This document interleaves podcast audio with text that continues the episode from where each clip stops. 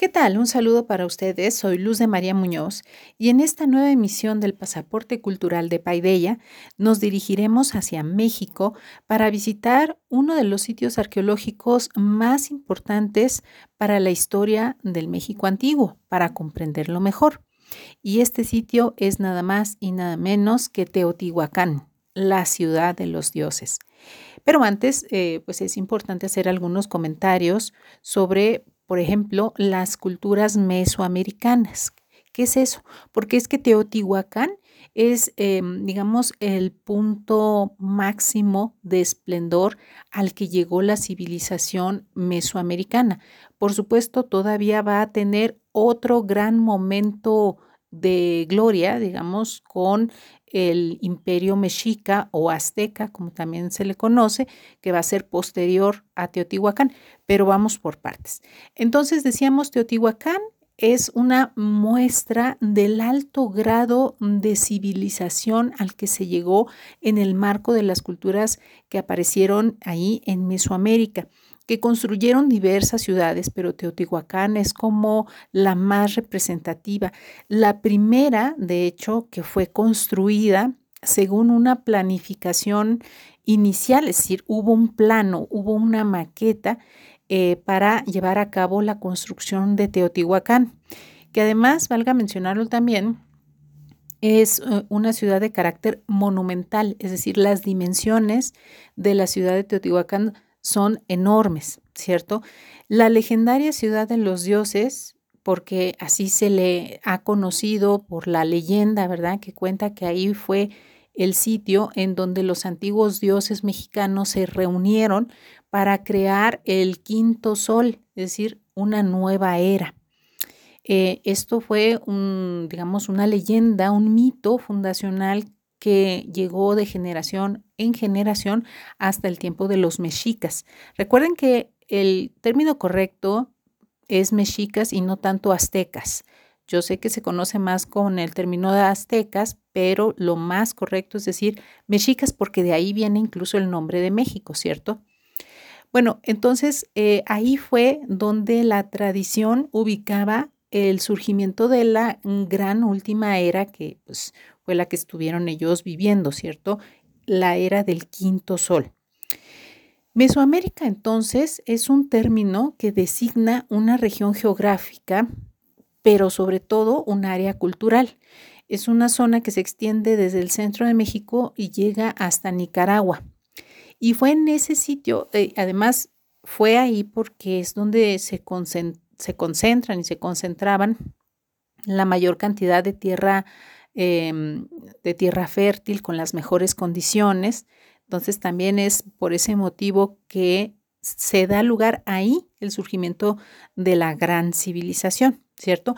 Esto eh, sucedió a partir del 1500 antes de Cristo, cuando ya tenemos una civilización en forma que, se llamó la civilización olmeca eh, y que bueno, pues fue la civilización madre de la cual posteriormente se van a ir heredando rasgos eh, muy importantes, ¿no? De los cuales en Teotihuacán pues se va a llegar a ese gran momento de esplendor. Entonces, ese primer momento hacia 1500 antes de Cristo eh, fue cuando en Mesoamérica cuajó la civilización y la primera fue la Olmeca. Ese primer momento se conoce como el preclásico.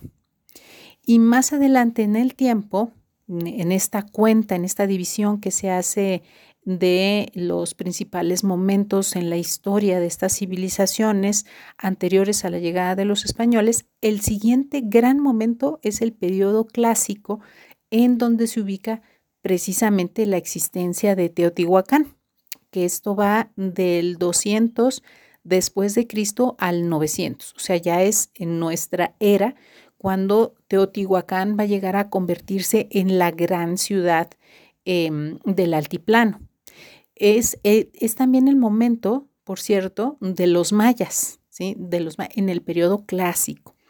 Recuerden también que los mayas no desaparecen, van cambiando de capitales eh, y bueno, pues hay diversos acontecimientos a lo largo del tiempo, pero no desaparecen del planeta. Los mayas siguen existiendo, siguen hablando maya, cocinando su deliciosa comida y vistiendo esos bordados maravillosos, ¿verdad? Bueno, entre otras cosas.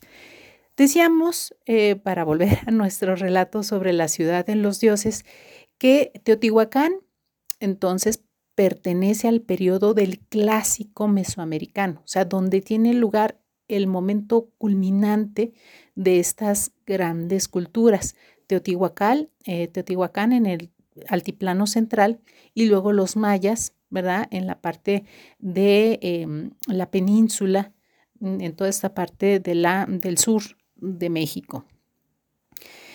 Hoy en día Teotihuacán pues es una gran zona arqueológica que está ubicada en el eh, actual Estado de México, ¿cierto?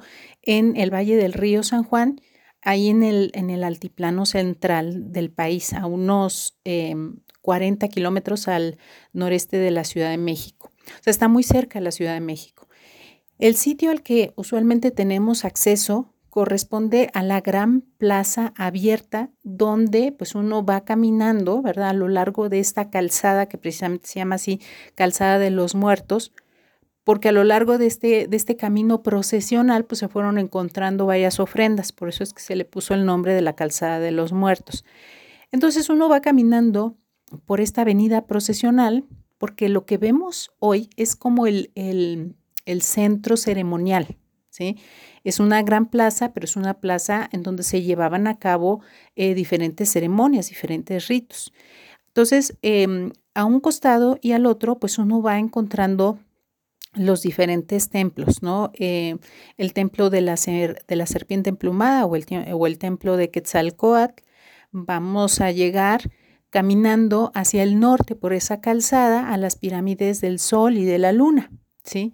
Pero Teotihuacán no es solamente eso, o sea, no es solamente las pirámides, que son, por supuesto, la imagen que más tenemos nosotros en la, en la mente. Cuando decimos Teotihuacán, pues nos aparece la pirámide del Sol y la pirámide de la luna, a las que se pueden subir, por supuesto, sino que a los costados hay otros edificios que eran o bien templos o edificios administrativos, porque como era el centro neurálgico de la ciudad, pues ahí tenía lugar como la principal actividad administrativa y religiosa de esta ciudad-estado, porque además eh, era así, una ciudad-estado.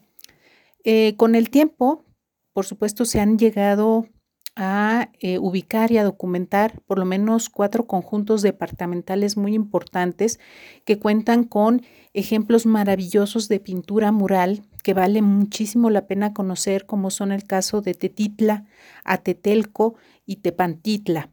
Y hay otros eh, dos conjuntos más de corte habitacional, como son Yayaguala y Zacuala. Bueno, pero esto, eh, digamos, es un conjunto que se puede recorrer perfectamente eh, y uno encuentra entonces caminando por esta zona, o sea, y tiene la sensación, pues, ¿no? De estar en un lugar verdaderamente importante como lo fue en su momento la ciudad más importante y más grande de su tiempo.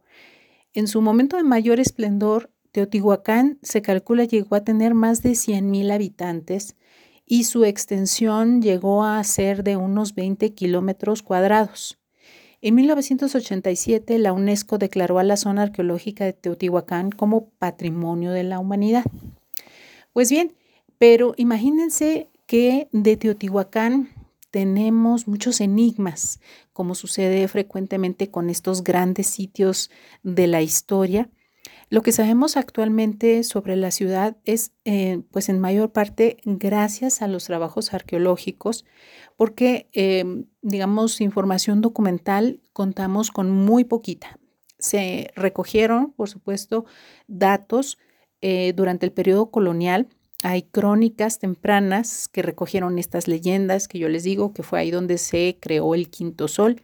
Hay narraciones y esto fue eh, gracias a la labor que llevó a cabo en el periodo colonial Fray Bernardino de Sagún, quien tenía como un, equipo de colaboradores que eran eh, indígenas o descendientes de los antiguos mexicanos y a ellos se les conoce como sus informantes. Y estos pues dieron a Sagún eh, buena parte de la información porque el sitio de Teotihuacán era un referente muy importante para los mexicas. Entonces ellos eh, decían descender incluso de esa gente. Pero realmente no sabemos quiénes habitaron la ciudad. O sea, cómo se llamaba el pueblo que habitó Teotihuacán, no sabemos. Los investigadores piensan que la población que habitó Teotihuacán era de origen náhuatl pero bueno, pues todavía estamos en espera de que se tengan muchos más datos. Tampoco sabemos, por ejemplo, cómo se llamaban a sí mismos, ni el nombre que le dieron ellos a su ciudad, porque Teotihuacán es un nombre que le dieron los mexicas, ¿sí? Ellos fueron los que nombraron muchos de estos importantes sitios que nosotros ahora conocemos. Incluso la primera civilización que hablábamos hace un momentito, la de los olmecas, también es un nombre que le dieron los mexicas. Entonces, eh, esto por un lado, no, desconocemos la identidad del pueblo que levantó Teotihuacán em, y mm, también desconocemos a ciencia cierta cuáles fueron las causas de la caída de la ciudad y de su abandono. O sea, hay varias hipótesis. Hay evidencia de em, incendios, pero no sabemos exactamente qué fue lo que pasó. Es decir, puede ser eh, pueden ser varias cosas, invasiones de grupos que provenían del norte, los llamados chichimecas. Puede ser que se hayan agotado también los recursos naturales de los alrededores por una explosión demográfica y entonces esta presión generó conflictos al interior, eh, una crisis política, muy probablemente desestabilización y bueno, finalmente algún conflicto que eh, terminó con el abandono de la ciudad que la ciudad probablemente no haya sido sostenible durante mucho más tiempo.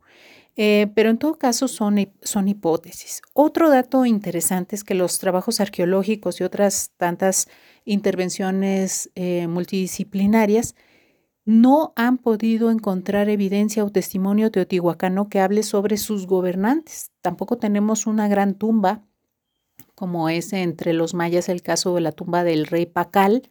Entonces ya sabemos perfectamente y conocemos todo lo que hizo Pacal, pero entre los teotihuacanos no. Entonces, no sabemos, por ejemplo, si eran un linaje, si eran uno o varios, o sea, si gobernaban como en forma de un consejo o si era un solo el gobernante. Teotihuacán guarda extraños silencios al respecto de estos detalles. La doctora Linda Manzanilla, arqueóloga que ha también estado en la zona durante mucho tiempo, cree que se trataba de una sociedad teocrática gobernada por cuatro ministros o sacerdotes. En todo caso, fíjense ustedes, eh, Teotihuacán pues ha sido trabajada así fácil desde el siglo XVII. O sea, en el periodo novohispano ya se sabe que, por ejemplo, el sabio Carlos de Sigüenza y Góngora realizó el primer trabajo de reconocimiento de, de la zona, la inspeccionó, o sea, subió a la pirámide de la luna Desafortunadamente no han llegado hasta nosotros los documentos que hizo con sus observaciones. Pero desde ese momento y hasta la actualidad, pues Teotihuacán ha sido objeto de continuos estudios y mediciones. Em, todos los edificios, por ejemplo, que componen la plaza principal, que es esta zona que normalmente decíamos eh, podemos nosotros visitar y tenemos acceso, ahí em, en donde se encuentran las pirámides, lo que nos queda súper claro, gracias a todos estos estudios, es que es solamente el centro de una gran metrópoli y que ésta se extendía mucho más lejos.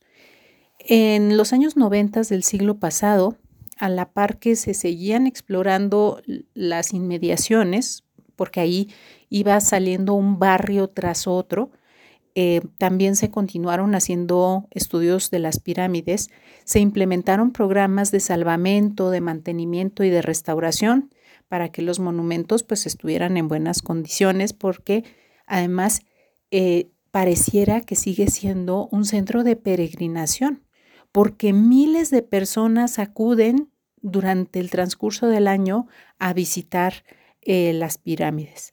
Uno de los descubrimientos más recientes, eh, pues del cual ya se tenía alguna referencia, pero que muy probablemente ustedes hayan escuchado, se refiere al túnel y la cámara subterránea que están bajo la pirámide de la Luna. Y esto ya a partir del 2017 se fue eh, mostrando ya de una manera más eh, pública, ya a través de eh, estudios y todo, porque se tenía que trabajar el subsuelo, o sea, esto no, lo, no lo podían abrir al público, por supuesto. Y mm, es muy interesante porque también hay otro túnel que está bajo el Palacio de Quetzalcoatl y esto indica que, eh, pues como parte de la cosmovisión mesoamericana, en el subterráneo también se llevaban a cabo ceremonias, eh, puesto que estos sitios, allí en lo profundo, ¿sí? como en las entrañas de la tierra, pues están haciendo una clara referencia al seno materno, a este origen acuoso, porque también por ahí hay brotes de agua, em, es decir, ese momento entre la vida y la muerte, el lugar oscuro de donde todo proviene. Entonces, pues imagínense, tenemos eh, estas eh, grandes preguntas al respecto de Teotihuacán, estos grandes hallazgos, pero ¿qué sí sabemos sobre la zona de Teotihuacán? Gracias a todos estos eh, arqueólogos y otros diversos especialistas, sabemos que la ciudad se, realizó bajo una muy cuidadosa planificación que eh, preveía el cruce de dos grandes ejes y esta quedó dividida en cuadrantes. El 4, que también era un número importante dentro de la cosmovisión mesoamericana, los cuatro elementos, los cuatro puntos cardinales, etcétera. Esto dio origen a una eh, distribución de calles y barrios en donde se ubicaban jerárquicamente sus más importantes edificios religiosos, los que eran los principales, luego administrativos, después residenciales y luego eh, más hacia las afueras estaban los barrios de extranjeros y las viviendas de agricultores. También imagínense que la ciudad contaba con un sistema de abastecimiento de agua y de drenaje. Es decir, era un centro eminentemente religioso y esto se ve por la cantidad de templos y de ofrendas y de objetos que se han encontrado. Se ha, mm, digamos, eh, definido, pues se ha encontrado que el dios tutelar era Tlaloc, el dios de la lluvia o el dios del agua. Tiene algunos otros, eh, eh, algunas otras características, algunas otras innovaciones también en la arquitectura porque ahí encontramos una característica que se llama la de talud y tablero en la arquitectura teotihuacana, o sea que es como una parte recta y luego una parte inclinadita y luego otra vez recta y otra vez inclinadita. Este es el sistema de talud y tablero. En Teotihuacán también sabemos que hubo una intensa actividad económica, No solamente eran eh, personas que vivían de la agricultura, sino que eh, había muchos excedentes y estos permitieron eh, la estratificación social, la especialización del trabajo, el contacto con otras culturas y, digamos, derivado de, de, todo este comercio, pues intensas relaciones también políticas. Se presume que Teotihuacán pues ejerció un cierto liderazgo espiritual, muy probablemente, em, para varios otros pueblos de la región. Entonces, Teotihuacán es un importante referente también de la religión antigua mesoamericana. O sea, es eh, considerado el mayor centro de peregrinaje para los antiguos mexicanos. Fue, en todo caso, el punto culminante de la civilización y de la religión. ¿cierto? Eh, los investigadores creen que este mm, sistema teocrático había llevado a los, eh, al grupo sacerdotal, a los sacerdotes, al poder. Entonces, esa es como la hipótesis eh, que más se sigue al respecto. Em, sobre la religión podríamos hablar bastante, pero simplemente mencionaremos que era una religión de carácter politeísta en la que, eh, como era un pueblo que había desarrollado una civilización a partir de la agricultura, por supuesto, se rendía culto a los cuatro elementos de la naturaleza, también a los astros, el sol, la luna, Venus, estrellas, eh, también algunos animales importantes eh, considerados como sagrados por su fiereza o por su hermosura, como el quetzal, el jaguar, el águila, la serpiente. Y un detalle, ya para terminar, es que como em, estos pueblos que originalmente desarrollan su civilización desde la agricultura, la, eh, esto les da unas bases em, sobre las cuales se arranca toda la cosmovisión.